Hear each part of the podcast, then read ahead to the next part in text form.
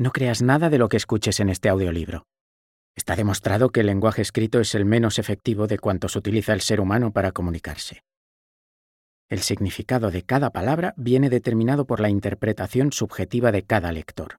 Por eso, en la medida que puedas, verifica la información que se detalla a continuación a través de tu propia experiencia. Además, el conocimiento que buscas no lo encontrarás en este ni en ningún otro libro sobre la condición humana y el sentido de la existencia. Todo lo que necesitas saber está dentro de ti. Tú eres el maestro y el discípulo. El puente entre ambos es lo que vas aprendiendo a lo largo de la vida. Esto no quiere decir que desestimes fuentes de información externas a ti, sino que siempre pasen por el filtro de tu experiencia. Como ser humano, seguramente habrás pensado en algún momento de tu existencia que la vida no tiene ningún sentido.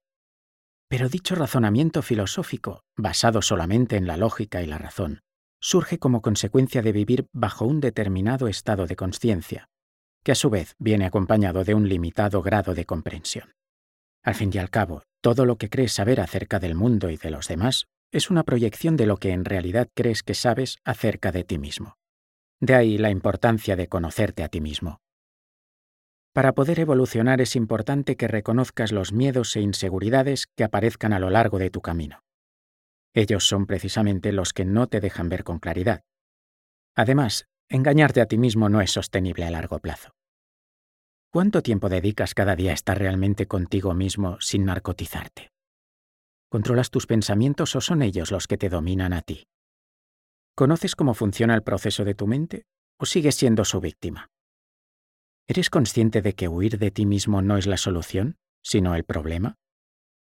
Está claro que puedes mirar a otro lado y seguir viviendo como si no pasara nada, pero tarde o temprano acabarás pagándolo.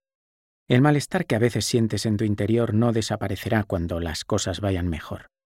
Si no le haces frente irá agravándose y te provocará cada vez más insatisfacción y sufrimiento.